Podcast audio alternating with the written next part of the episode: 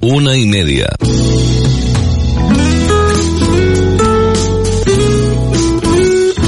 Radio Las Palmas FM. Radio Las Palmas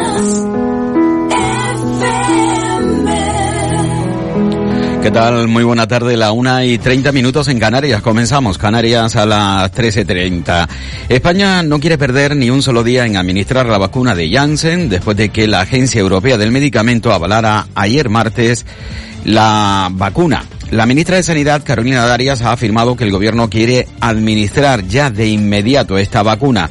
Sanidad espera recibir 5,5 millones de vacunas de Janssen durante este trimestre y 12 millones más en julio, agosto y septiembre. La ponencia de vacunas había establecido que Janssen se suministrara en el grupo de edad entre 70 y 79 años, el más retrasado en la campaña de inmunización. El visto bueno de la EMA a Janssen tiene repercusiones además en el protocolo de vacunación. Se va a mantener el intervalo entre la primera y segunda dosis de Pfizer y Moderna. Ya saben ustedes que se había hablado de ampliar ese periodo y lo cierto es que se va a establecer tal y como se recoge en la ficha técnica y se viene llevando hasta el momento. Y el objetivo, por cierto, del 70% en verano se pone al alcance que el intervalo de dosis sigue tal cual está en la estrategia actual de, de vacunación. Por tanto, certezas de que estamos en el camino adecuado y que la estrategia de vacunación es la que se va a seguir aplicando con el intervalo de dosis que estaba 21 días para Pfizer, 28 para Moderna, tal y como dice la ficha técnica de esa vacuna. Pero era un debate que habían pedido que se suscitara algunas comunidades autónomas y, y hay que, eh, digamos, ir al debate que se suscita en las comunidades autónomas. Pues cuando acabe esta comparecencia, esta ministra va a ir a recepcionar Janssen para que mañana puedan estar distribuyéndose en las comunidades autónomas, porque la compañía acaba de, acaba de levantar las recomendaciones, como dije. No dependía de nosotros. Esta ministra estaba dispuesta. Y yo, a lo largo de mi intervención, he dicho, el PRAC ha levantado y si la compañía lo levanta, iré. Le puedo decir, porque me han informado, que la compañía ha levantado las recomendaciones y, por tanto, esta ministra no va a perder un segundo. Y el presidente de Canarias ha manifestado esta mañana que se espera alcanzar los, los 20.000 vacunados diarios, 20.000 vacunados diarios en Canarias después de este respaldo a la vacuna de Janssen. Torres mantiene su predisposición de conseguir el 70% en los meses de verano, señalando que esta semana, entre hoy y el miércoles, el archipiélago tiene que superar los 20.000 vacunados diarios, después de que haya admitido que el inicio o al inicio de esta semana hayamos tenido dificultades de suministro. Escuchamos al presidente de Canarias y el impulso que va a tener la vacunación con la llegada de Janssen. Por tanto, la vacuna Janssen que llegarán esta noche y a mañana podrán ser eh, suministradas a partir de 70 años, para 70 a 79 años y se suma pues a todas las demás que están siendo utilizadas, la Moderna, la AstraZeneca y la Pfizer y el objetivo sigue siendo el mismo. Volvemos a repetir que estamos en predisposición de conseguir el 70% en los meses de verano en Canarias. Esta semana, en los próximos dos días, miércoles, jueves, hoy es miércoles, jueves, viernes, tenemos que superar los 20.000 diarios. Hemos tenido algunas dificultades de suministro a comienzo de, semana, pero ya está normalizado y con el, el, hecho de que también se puedan sumar las vacunas Janssen, pues eh, espero que entre eh, hoy, mañana y al viernes estemos por encima de los 20.000. Eso es lo previsible, caminemos hacia los 25.000 con el objetivo de que 30.000 es lo que tenemos preparado la logística para inocular diariamente, se pueda alcanzar cuanto antes. ¿no? Bueno, pues 30.000 cuanto antes, en los próximos días. en principio, la previsión o mm, en estos momentos el objetivo, llegar a los 20.000 vacunados diarios de aquí al próximo viernes. Es decir, que Canarias eh, inyecte 20.000 vacunas al día o más, con el objetivo fijado en los 30.000. Pero sí existe un problema con el tema de las vacunas y creo que ustedes son conscientes de ellos, todos somos conscientes de ellos. Es que tanto AstraZeneca como Janssen ha perdido mucha credibilidad. Y uno se pregunta, y se le preguntaba además al neumólogo Miguel Ángel Ponce, eh, ¿ha sido necesario crear este, este distanciamiento entre la población y AstraZeneca y Janssen? Eh, escuchamos a Miguel Ángel Ponce. Eh, la vacuna eh, de Janssen, la Agencia Europea del Medicamento, igual que con la de Astra, pues ha, ha añadido ese efecto rarísimo de los famosos trombos por la bajada de plaquetas. Estamos hablando de que se considera un efecto raro en cualquier ficha técnica un caso por cada 10.000, aquí estamos hablando de 0,5 casos por cada 100.000, así que no es raro, es muy raro. Y, vamos, eh, los científicos, los sanitarios, el consenso era mayoritario en cuanto a que la vacuna no debía pararse. Yo creo que se ha creado una confusión pues muy preocupante, innecesaria. Creo que la gestión de la información ha sido francamente mala los pacientes no paran de preguntarnos a los sanitarios, a los médicos por las vacunas, hay miedo y tenemos que intentar revertir esto como sea porque de verdad que en este sentido mm, la política informativa de verdad que no se ha podido hacer peor. Y ya lo decíamos, nosotros llevábamos tiempo diciéndolo que estábamos seguros de que la agencia europea iba a autorizar la vacuna añadiendo este efecto secundario muy raro y bueno, pues son manifestaciones del neumólogo Miguel Ángel eh, Ponce. Por cierto, el presidente de Canarias ha afirmado esta mañana que van a tratar de buscar fórmulas para que cuando decaiga el estado de alarma, continuar con las exigencias de presentar una PCR o un test de antígenos negativos al llegar al, archipiélago, al igual que sucede con el toque de queda, elementos que según el presidente de Canarias han contribuido a mantener buenos datos de la pandemia en las islas. Buenos datos que se mantienen y que en gran Canaria, muy en concreto, van claramente a la baja. Antes indicarles, eh, antes indicarles, por ejemplo, para que vean ustedes la incidencia de la CUIDIS, ¿no? O quizás eh, es que seamos eh, demasiado intrépidos. El área de transporte del Cabildo de Lanzarote, pues va a regular la guagua hasta tal punto que volverán a la normalidad. Eliminan las restricciones de aforo. Sí, la guagua interurbana de Lanzarote van a eliminar las restricciones de aforo. Esto mm, lleva consigo o trae consigo que los datos de la COVID en la isla de Lanzarote marchan que bastante bien. Pero son muy esperanzadores los datos sobre la afección de la COVID en las islas, exceptuando de momento la isla de Tenerife. Ayer Sanidad notificaba 148 nuevos casos y un fallecido en precisamente en Tenerife. 258 casos activos menos, hasta los 4.194 y cuatro personas menos también en UCI.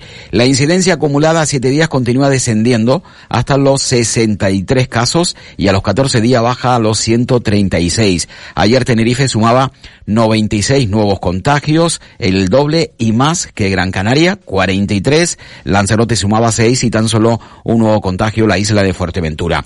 Nos centramos en Gran Canaria que ayer notificaba el mejor dato de contagio de este mes de abril y mantiene además claramente día a día la tendencia a la baja. El lunes se sumaron 68 nuevas afecciones, ayer martes 43 y continúan además en todos sus indicadores, exceptuando el de la SUSI, hasta el punto que con datos objetivos su lugar en estos momentos estaría en el nivel 2, nivel 2, aunque como ya les comentaba ayer, la prudencia nos hace pensar que continuaremos una semana más en el nivel 3, sobre todo debido a la presión de la SUSI. También, precisamente Miguel Ángel Ponce nos hablaba eh, este hecho, ¿no? Destacado, Gran Canaria a la baja, pero atención porque esta isla mantiene el mayor porcentaje de COVID en la SUSI. Desde hace dos meses y medio hasta hoy, el nivel de pacientes en UCI no ha cambiado. Estamos en torno a 90 pacientes eh, ingresados.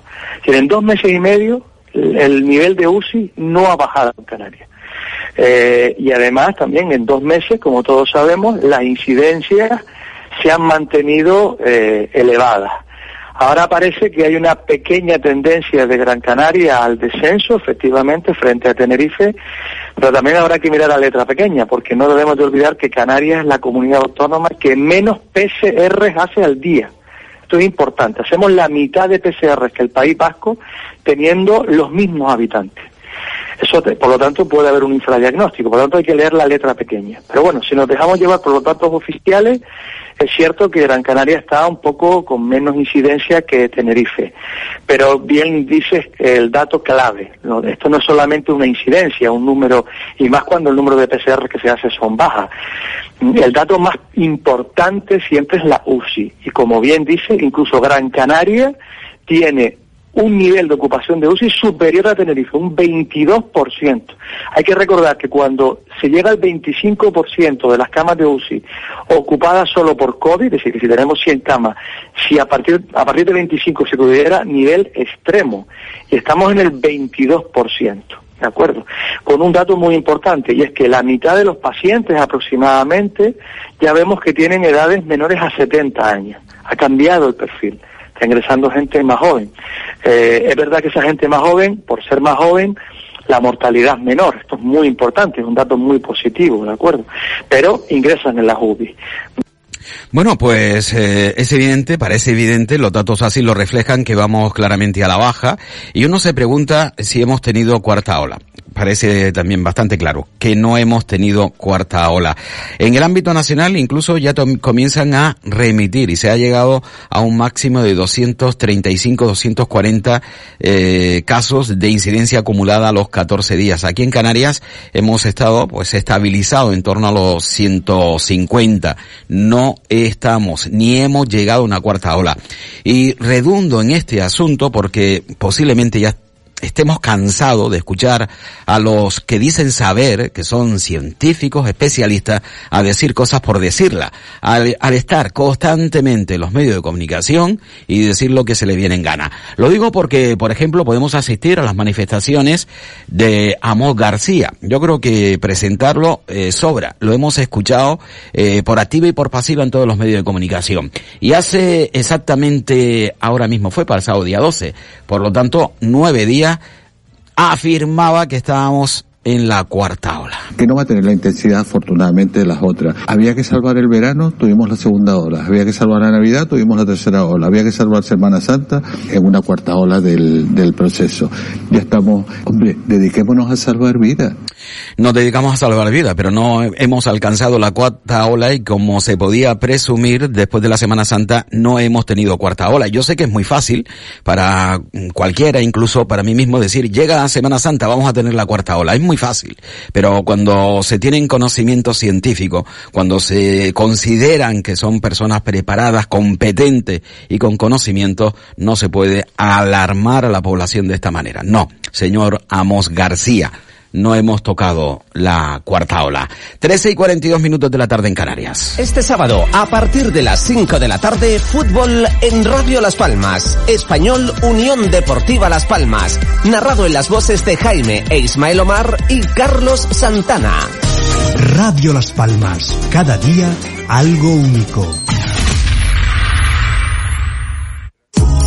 Los lunes y jueves a las doce y media de la mañana en Radio Las Palmas hablamos de salud con el Dr. Vázquez, ofreciéndote claves y consejos para una vida más saludable. Y todo el año, las 24 horas del día, te atiende en el teléfono 644-929190. Recuerda, 644-929190. Para más información visita joseluisvázquez.es o escribe a info arroba joseluisvázquez.es. Ya son más de 25 años los del Dr. Vázquez comprometido con el bienestar y estará encantado de atenderte. Y no lo olvides. Si te molestan los dolores musculares y articulares, hazte con la crema Celularis Dol. En herbolarios y para farmacias pide la crema Celularis Dol y que el dolor no te detenga. Universidad Fernando Pessoa Canarias. Una formación pensada en tu futuro profesional. Con garantía. Tu apuesta segura tu experiencia única. 13 y 43 minutos de la tarde en Canarias. Ya ayer anunciábamos que CaixaBank había planteado a los sindicatos un ajuste de casi el 19% de la plantilla de trabajadores, 8.291. En Canarias implica 312 despidos, 293 en la provincia de Las Palmas y 19 en Santa Cruz de Tenerife. Se trata, ya lo comentábamos ayer, del mayor ERE de la historia de la banca española. Esta mañana la ministra de Economía, eh, Viño solicitaba a los bancos minimizar el impacto de los despidos. El sector financiero se encuentra inmerso en un proceso de reestructuración desde hace años, causado por, entre otras eh, causas, pues eh, los bajos tipos de interés y el proceso de digitalización y la creciente competencia. Hace ya tres años que vimos venir este, esta situación y por eso desde hace tres años insto al sector a buscar y a trabajar activamente en alternativas que minimicen el impacto negativo sobre el empleo. Y nos centramos de nuevo en la Comunidad Autónoma de Canarias, el consejero de Obras Públicas, también de Transporte, Sebastián Franklin, que ha anunciado que el gobierno regional va a destinar este año una partida extraordinaria de casi 15 millones de euros a evitar la despoblación en el medio rural canario, incentivando la rehabilitación, adquisición y construcción de viviendas en los municipios de menos de 20.000 habitantes. Este fondo será gestionado de manera conjunta con la Federación de Municipios de Canarias para repartirlo en aquellos ayuntamientos con baja población. Sebastián Franquis, consejero de Vivienda.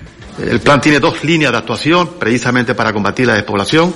La construcción de 614 viviendas en el conjunto de los municipios de menos de 20.000 habitantes y la otra línea de actuación son la rehabilitación de, de destinar la rehabilitación precisamente de esos municipios de menos de 20.000 habitantes que cumplan una serie de criterios que es lo que hemos estado negociando y tratando efectivamente con la FECAN en este último mes. Sabe que hace poco la comisión de la FECAN, la, la Comisión de Vivienda y junto con la Comisión Ejecutiva de la FECAN ha, aprobado el borrador de convenio que vamos a firmar en las próximas 15 días con la FECAM para destinar 14 millones de euros a la rehabilitación, exclusivamente a la rehabilitación de, vivienda, precisamente en esos municipios de menos de 20.000 habitantes, intentando que estas dos líneas de actuación del plan de vivienda la podamos desarrollar cuanto antes. Lo de la revisión va a ser inminente con la firma de este convenio y con el traslado a cada ayuntamiento que van a ser responsables de poder llevar a cabo esta gestión, de, decidan ellos las cantidades con unos criterios que han sido ya pactados con la FECAM y el otro objetivo, lógicamente, es de la construcción de viviendas, que como sabe usted, el ICABI construirá 323 viviendas y Visocan 291 viviendas, que en algunos de ellos ya hay acuerdos determinados con ayuntamientos porque han habido cesión de suelo o en algunos casos la compra de vivienda inacabada, que es lo que estamos cerrando con Visocam en las visitas que se están haciendo por diferentes municipios de, de Canarias. ¿no? Y según el estudio de pasajeros aéreos internacionales elaborado por Tour España, son 266.711 los turistas extranjeros que han llegado a Canarias por vía aérea en el primer trimestre del año. Supone evidentemente un descenso, el porcentaje del 90,3%. Ha afectado este descenso tanto a las líneas de bajo coste como a las tradicionales. Entre enero y marzo, las aerolíneas de bajo coste transportaron 119.000 pasajeros, un 91,7 menos y un 93,5% menos que en el año 2019. En España, Madrid fue la comunidad con más llegadas, el 40,9% de cuota, mientras que Canarias, Cataluña, Baleares, Andalucía y y Valencia sumaron en conjunto el 52,2% del total de pasajeros llegados a España, vuelvo a repetir, según Tour España. Y un avión de salvamento marítimo busca hoy miércoles a 150 kilómetros al sur de Gran Canaria a tres cayucos que han partido en los últimos días hacia las islas desde las costas de Mauritania con 88 personas a bordo. Según ha informado un portavoz del, del Servicio Público de Salvamento Marítimo, en las últimas horas se han recibido tres alertas relativas a salida de cayucos desde Nuavidut a unos 770 kilómetros al sur de Gran Canaria y Nuaichop a unos 1100 kilómetros. El primero habría partido el 16 de abril con 40 ocupantes, el segundo el 17 con otras 40 personas a bordo. Y la compraventa de viviendas en Canarias ha descendido un 16,2% en febrero con respecto al mismo mes del año anterior. Son datos ofrecidos hoy por el Instituto Nacional de Estadística. En cadena, dos meses consecutivo de caídas y fue consecuencia exclusivamente del retroceso de las operaciones sobre viviendas usadas en un 8,1%, ya que las operaciones sobre viviendas nuevas se han incrementado en 10.130 operaciones, un 11,1%. Andalucía, Madrid, Cataluña y Valencia presentan saldos positivos, mientras que las mayores disminuciones eh, se dieron en Canarias, el 16,2%, y en Baleares, eh, municipios claramente turísticos, y es que es donde siempre tienen un mayor peso la compra-venta de viviendas por parte de extranjeros. 13 y 48 minutos de la tarde en la comunidad autónoma de Canarias.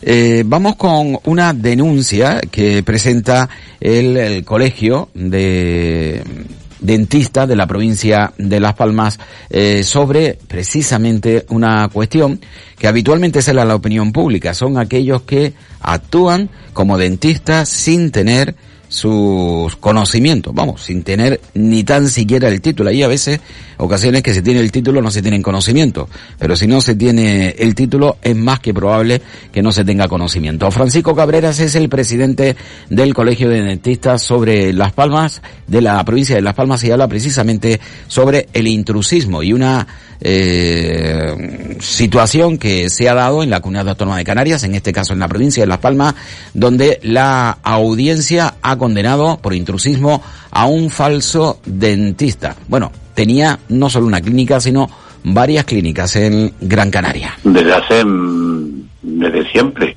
Y nosotros siempre batallamos contra esto. Batallamos contra el intrusismo. Sobre todo porque es un atentado contra, contra la salud, que es uno de los bienes más, más importantes del ser humano, porque el intruso es aquella persona que sin tener la titulación y las competencias de una profesión, mm, sea sanitaria o no, en este caso sanitaria, ejerce, ejerce como tal sin, sin tener las competencias adecuadas. Y eso puede, puede llevar, como ha llevado en el caso de esta, de esta sentencia, a, a penas de cárcel. Puede llevar, porque puede haber, puede haber estafa, puede haber puede haber lesiones, eso, eso, es un problema. Eh, yo siempre digo, cuando vayas a un dentista o a cualquier otro especialista, entérate un poquito por tu entorno, quién es, cómo trabaja, qué hace. Y sobre todo, hay una placa abajo en la puerta que, que diga. El intruso, el intruso generalmente no se anuncia en, en, una placa, porque además, si en la placa dice dentista, entonces esto es agravado. Ya no es un simple intrusismo porque no es lo mismo eh, hacer un trabajo de dentista sin decir que eres dentista, sino que tú lo haces y, y, ya está, que decir que, que hacer el trabajo que, trabajar como dentista diciendo lo eres sin serlo.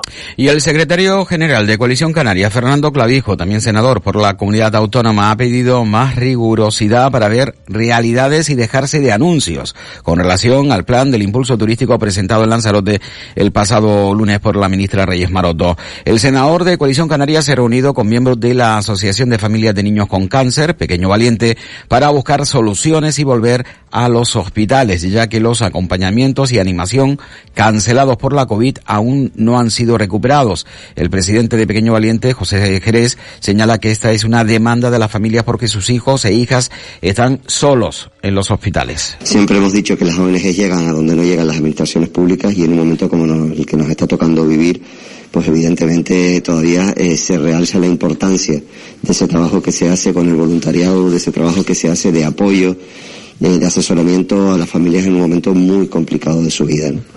Y hoy comienza la cuarta edición de la Feria Europea del Queso, que este año se va a celebrar por primera vez en formato virtual y que se va a desarrollar hasta este domingo con cerca de un centenar de propuestas con los mejores quesos artesanales de Canarias, también de la península, Baleares y otros países como Italia o Portugal. La feria está organizada por la Mancomunidad del Norte de Gran Canaria, con un complejo dispositivo de logística y distribución novedoso que va a permitir a los consumidores adquirir los productos a golpe de un solo clip en la página web de de la Feria Europea del Queso.com y recibirlos en sus domicilios en pocos días. Hoy miércoles a las 10 de la mañana se hizo la presentación en la que estuvo presente el presidente del gobierno de Canarias y también tuvo representación del Cabildo de Gran Canaria con Minerva Alonso. La isla de Gran Canaria es una isla es una isla maravillosa que puede ofrecer y presumir de un producto excepcional, de una calidad excelente como, como es el queso un producto identitario, apegado a nuestra cultura tradicional y, a nuestras costumbres y comprometido con el cuidado y con el respeto del medio ambiente.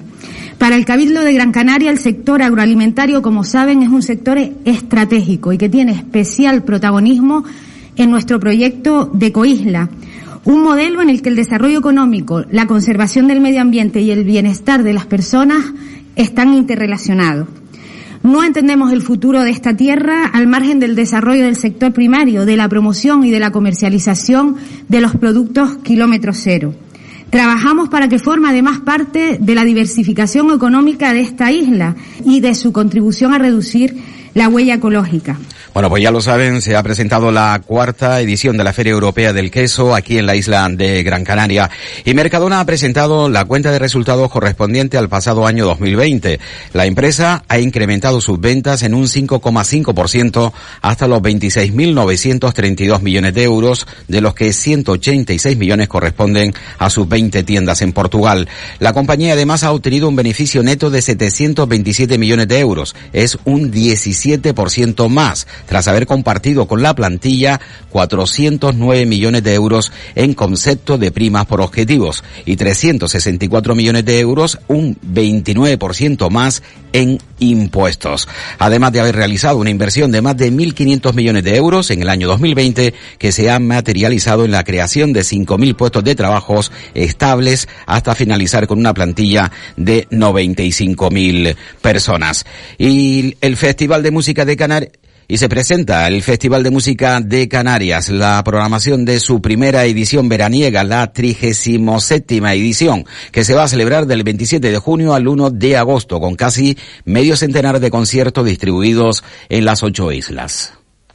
Hoy hemos presentado una programación del Festival Internacional de Música de Canarias tremendamente atractiva, creo que no solo para nuestro público, sino también para atraer la atención y el foco a nivel internacional. Durante el mes de julio van a pasar por nuestras islas, por las ocho islas, algunas de las figuras más importantes de la música clásica a nivel mundial. Tendremos a Gustavo Dudamel, a Evan Fischer, a Grigori Sokolov, a Pogorelic, a Fabio Luisi, a René Jacobs, a la Freiburg Baroque Orquesta, al Festival de Budapest. En definitiva, una programación de grandísimo nivel que va a servir para recuperar y reactivar otra vez en Canarias la, la actividad y también tremendamente atractiva para quienes nos visitan.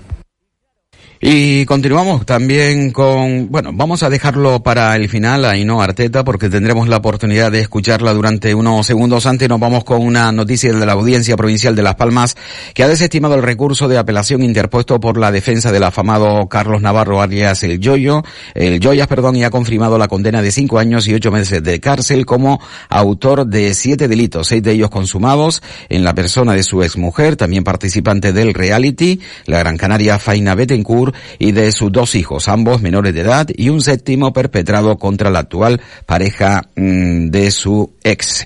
Y como les decía, el nuevo Teatro Viejo de Aruca va a acoger el próximo sábado, 24 de abril, a las ocho y media de la tarde, el recital del artista Ainhoa Arteta. Es una de las sopranos más reconocidas del mundo, capaz de encontrar inspiración incluso en los pequeños detalles. La intérprete, intérprete vasca ofrecerá un repertorio que incluye arias de óperas, romanzas de zarzuelas o temas de su último disco. Las entradas están a la venta en la web eh, tomaticket.es. La actuación se enmarca en la acción Arucas en el Corazón y cuenta con el patrocinio del Ayuntamiento de Arucas.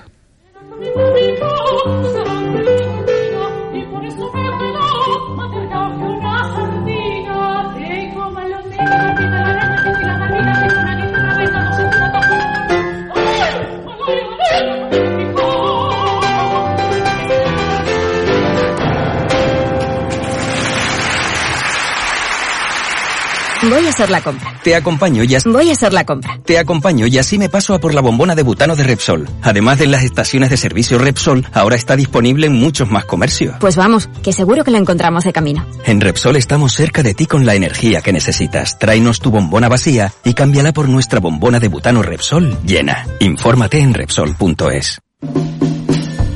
Es el momento de disfrutar del mejor pan, hecho con masa madre, en horno de piedra, más rico, más sabroso, dura más, queques caseros, dulces, todo artesanal, elaboración propia, churrería, dulcería, Villa de Terror, tartas, las mejores, celébralo con nosotros, sábados y domingos churros, ¿qué más puedes pedir? Vente a Terror, Avenida del Cabildo Insular 42, 828 048 127, 828 048 127. Venga a probar y verás. Churrería, dulcería, Villa de Terror. Mmm, riquísimo.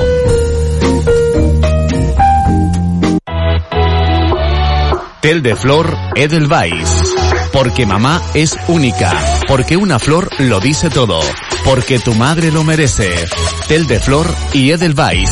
Tel de Flor en Telde, Edelweiss, Centro Comercial Las Arenas.